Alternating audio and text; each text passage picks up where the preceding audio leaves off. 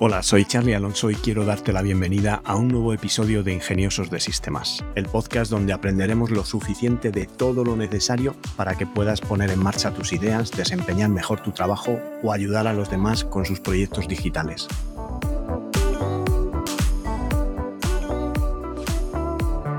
En el episodio de hoy hablamos de gestores de contenido, pero antes déjame que os recuerde que tenolitas.com es un servicio de asesoramiento low cost donde podéis contratar vuestro plan de asesoramiento tecnológico por el precio de un par de cafés y hacer vuestras preguntas para poder contar con mi ayuda y poner en marcha vuestro negocio digital. Último martes del mes de agosto y vamos a ver las funcionalidades que hacen de Resource Space la mejor herramienta DAM del mercado desde mi punto de vista. Claro está. La primera de ellas es que es open source es gratis y siempre lo será, según la compañía Montala, que son los desarrolladores de este producto y cuya primera versión de aplicación hicieron para Orsfan Intermon, a petición del que contrató los servicios de Montala, esta plataforma será open source siempre. Puedes instalarla, aplicarla como mejor te convenga y la licencia es muy abierta, es muy flexible ligera, es un, GLP muy ligero, que lo único que te obliga es a mantener en el directorio de la aplicación los ficheros de copyright, dando crédito a las personas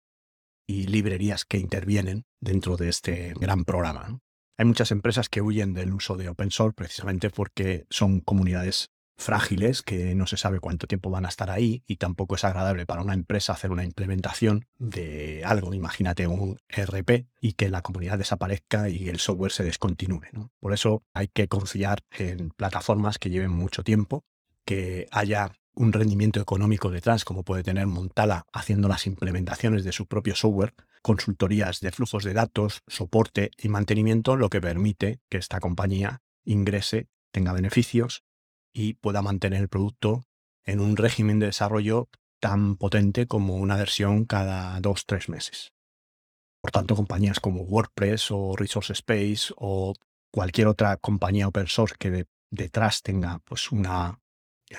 potencia económica y una gran parte del sector del mercado, pues se puede considerar estable y podemos utilizar sin miedo esta tecnología para implantarla a cualquier nivel. Por otro lado, a mí lo que me gusta es que es un entorno LAMP, Linux, Apache, MySQL y PHP. Un entorno que conozco bastante, que todos los que manejáis WordPress y otras aplicaciones open source, WordPress, Joomla, PrestaShop, Magento, Moodle, en fin, una infinidad de plataformas open source que están basadas en esta misma pila tecnológica o este mismo conjunto de, aplicaciones. También me gusta mucho que es una arquitectura IT estándar, que Tienes un servidor para ejecutar la aplicación y un sistema de almacenamiento para guardar los activos o el contenido que estás gestionando con la aplicación. Pero luego a partir de aquí tú ya te lo montas como quieres. Puedes tener unos servidores que pueden ser varios en un clúster para dar alta disponibilidad. Puedes tener tres servidores. Estos tres servidores, cada uno un nodo de base de datos, haciendo un clúster de base de datos activo-activo. También puedes tener la aplicación cargada en esos tres nodos o en otros tres nodos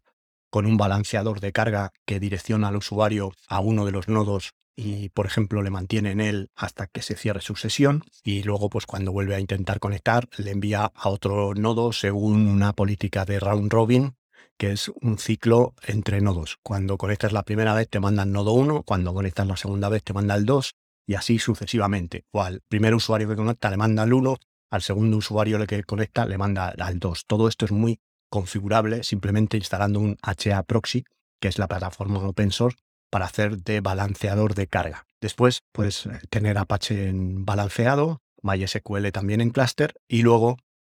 el almacenamiento pues puede ser incluso S3. Habéis visto el tutorial que he publicado en Tecnólicas de cómo conectar un almacenamiento un bucket S3 a un nodo VPS a través de rclone, que es una aplicación que te permite instalar remotos, almacenamientos remotos, como si fueran parte del file system Fuse, que en Linux Fuse es la capa de almacenamiento a nivel de, usuario, digamos, y una vez montado, pues puede configurar cualquier directorio de tu VPS. Por lo tanto, Resource Space, que guarda todo bajo barra File Store, pues puedes conectar este File Store, montar un almacenamiento S3 y contar con 25 teras, pues a 9 euros el tera, a 10 euros el tera masiva, pues 250 eh, euros, tienes 25 teras de almacenamiento en S3 que es el almacenamiento red más barato que existe ahora mismo, con más seguridad que existe ahora mismo y que posiblemente te dé la oportunidad de tener un gestor de contenidos con mucha capacidad a un precio inigualable. También me gusta mucho que la plataforma, la herramienta Resource Space, tiene distintos tipos de ingesta. Esto me facilita mucho el adaptarlo a distintos flujos de trabajo. Tienes la ingesta manual desde el explorador con un típico cargador de ficheros, es decir, subir, como subes los vídeos a YouTube. También tienes ingesta por correo electrónico, también puedes cargar contenido por correo electrónico, le das a tus fotógrafos o a tus videógrafos una dirección de correo electrónico que tú has configurado en la plataforma y todo el contenido que llegue a ese correo electrónico se puede publicar. Y aquí lo puedes enlazar con el sistema de estados. Puedes publicarlo pendiente de revisión y para que no se te cuele nada no deseado y a partir de ahí pues puedes hacer la revisión y publicarlo cuando quieras. Otro de los elementos más interesantes a la hora de ingestar, que es el acto de subir contenido a una plataforma, sería a través de un watch folder, una carpeta activa que el sistema está monitorizando. Puedes poner el Chrome cada minuto, cada 5 minutos, cada 10 minutos, dependiendo de la situación vas a necesitar que sea una periodicidad o otra. Y este watch folder te permite definir subcarpetas. Las subcarpetas las puedes mapear como tú quieras a temas de contenido, categorías, que se pueden presentar luego en la página de temas como categorías temáticas o colecciones temáticas. Entonces tú puedes compartir estos watch folders con el exterior a través de protocolos FTP. Tú puedes dar un usuario y una contraseña, unos credenciales de FTP, conectadas directamente con un cierto nivel de esta estructura de carpetas watch folder, de tal manera que el usuario solo ve esa carpeta, está aislado, enjaulado en esa carpeta con algunas subcarpetas debajo para poder tematizar también su contenido y a lo mejor podrías tener otro usuario que está enjaulado en otra rama de ese árbol de carpetas, de tal manera que ellos están contribuyendo a la plataforma. Es una plataforma grande, es una plataforma única para incluso distintas empresas, pero cada usuario está contribuyendo por FTP a un árbol, a una rama del árbol de la plataforma, sin saber lo que hay en otras. Y luego desde el interface de usuario, como hay filtros, segmentación por usuarios, tipos de contenido que aíslan unos usuarios de otro, tampoco van a ver el contenido de la otra empresa porque están también enjaulados en una serie de criterios de búsqueda dentro de la base de datos. Por último, tenemos la capacidad de usar el API, para publicar contenido desde aplicaciones de terceros o hacernos un servicio que capture material de cualquier otro servicio de información y lo publique a través del API, creando el contenido y dándole la URL de ese contenido para que Resource Space lo recupere y lo publique como contenido propio dentro de, la plataforma. Y como os comentaba hace un momento, me gustan mucho las capacidades de segmentación de la plataforma, que puedas definir un tipo de contenido. Y un tipo de contenido implica una ficha catalográfica distinta. Yo puedo crear campos de documentación para un determinado tipo de contenido. Por lo tanto, ese tipo de contenido puede ser foto, imagen, vídeo, documento o puede ser tipos temáticos de contenido como puede ser, por ejemplo, economía, sociedad, última hora, que pueda ser en un sistema de, contenido de noticias o que pudieran ser pintores, cada tipo de contenido, un pintor eh, en el caso de gestionar una colección de arte o realmente un coleccionista en el caso de estar gestionando colecciones de particulares, pues cada tipo de contenido podría ser un coleccionista que puedes tener su ficha catalográfica personalizada porque a lo mejor cada colección requiere de unos campos específicos que no son comunes a todos y puedes definir unos campos que sean globales, que vayan a aparecer en todos los tipos de contenido y después definir los campos específicos de cada uno de ese tipo de contenido para poder hacer fichas catalográficas que van a tener un aspecto u otro dependiendo de qué tipo de contenido estés visualizando. Si esto lo combinas con grupos de usuarios y permisos y con los filtros de búsqueda, que puedes poner que un usuario solo pueda recibir como resultados de una búsqueda aquellos vídeos que cumplan con criterios de valores en campos de base de datos, pues puedes segmentar la plataforma con una granularidad impresionante. Puedes hacer que hayan miles y miles de usuarios y que estén accediendo justo al material que tienen que acceder. Además, Resource Space, gracias a su plugin Connect, te permite instalar varias aplicaciones de forma independiente, pero que a su vez se conectan entre sí para trabajar colaborativamente. Tú puedes definir, una vez que estás en una de ellas, si la búsqueda que vas a realizar la realizas, digamos, en local, en esta misma plataforma, o tienes un desplegable con todas las plataformas que están conectadas a ella y seleccionas en cuál quieres hacer la búsqueda. Esto podría ser muy útil, por ejemplo, para departamentos que quieran trabajar de forma aislada, cada uno con su plataforma, pero que en un momento dado puedan hacer búsquedas en la plataforma de otro departamento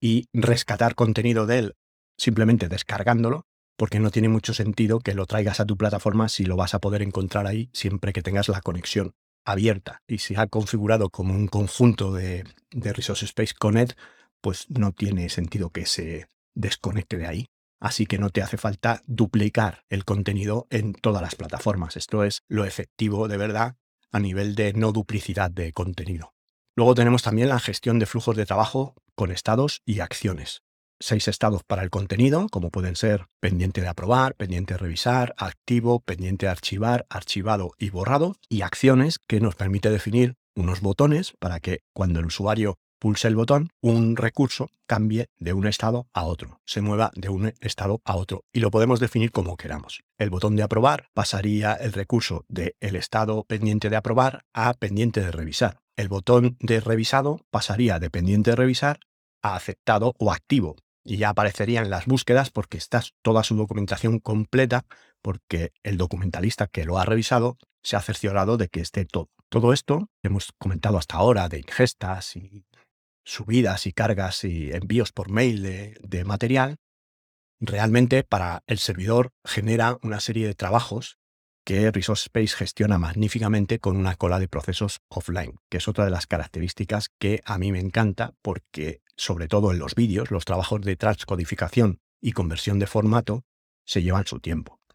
Entonces, dependiendo un poco del número de cores y de memoria que tenga el servidor donde tengas instalado esto, va a tardar más o menos. Y de esta manera,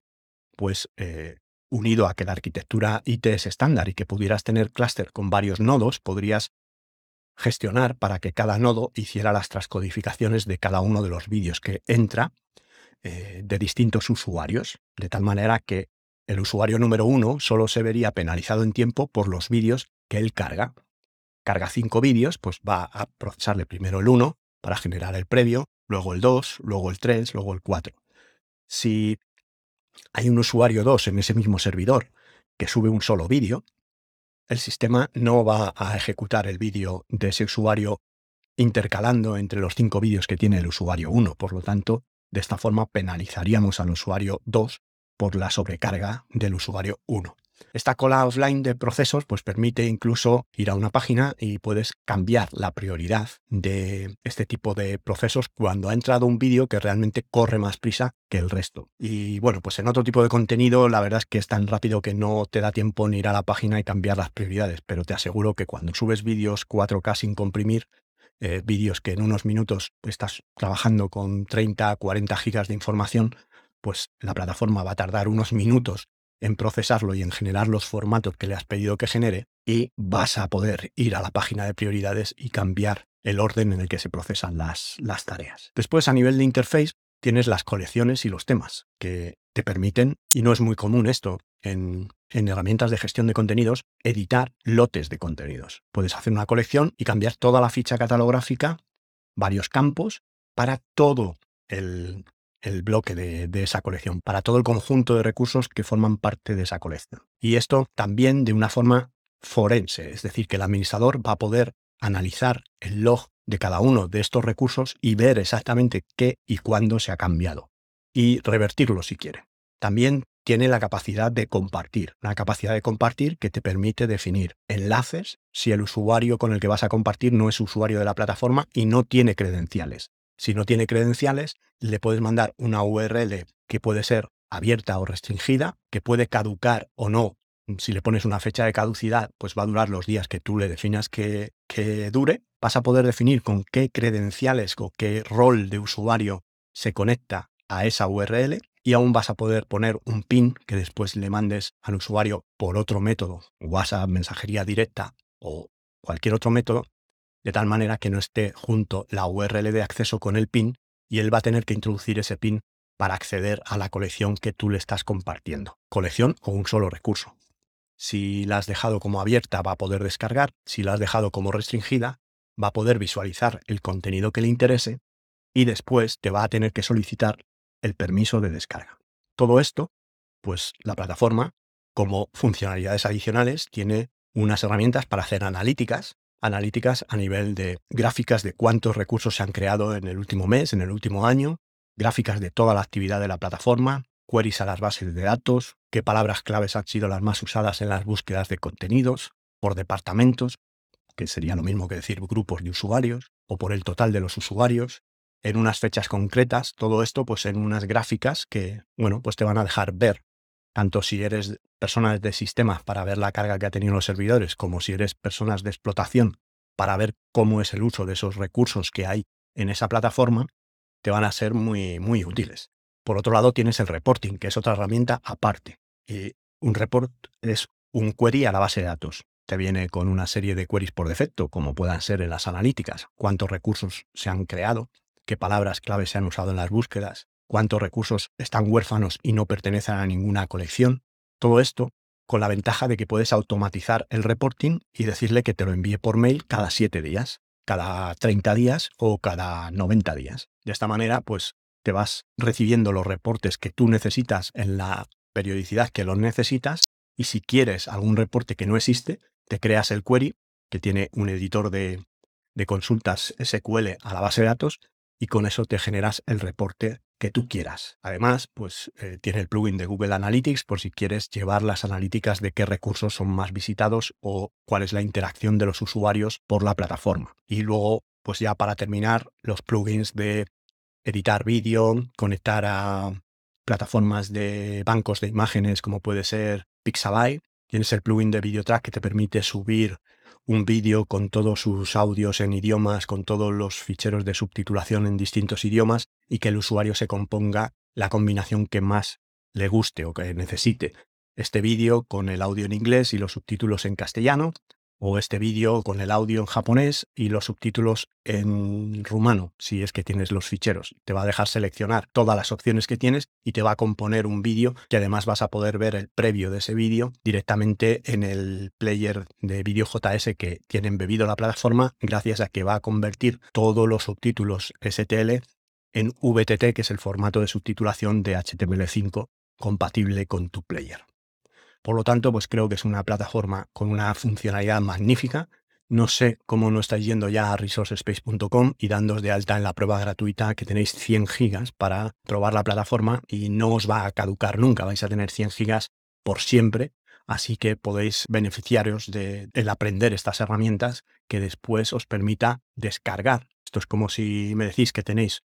dentro de wordpress.com la posibilidad de abrir un WordPress totalmente funcional, gratuito para siempre, para después aprender a usar la plataforma, descargaros el software de código abierto, instalarlo para un cliente o en vuestra propia empresa y montaros el sistema de gestión de contenido con el que seguramente pues vais a poder ahorrar tiempo, ganar en productividad y mejorar en vuestro aspecto laboral, sin duda. Por mi parte, nada más. Hasta aquí el episodio de hoy. Espero que podáis seguir este podcast en las principales plataformas. Muchas gracias por vuestras valoraciones y comentarios en Apple Podcasts por vuestros me gusta en iBox y en Spotify. Y gracias por estar al otro lado y querer formar parte de esta comunidad de ingeniosos de sistemas. Nos encontramos en el próximo episodio y que tengáis un ingenioso día.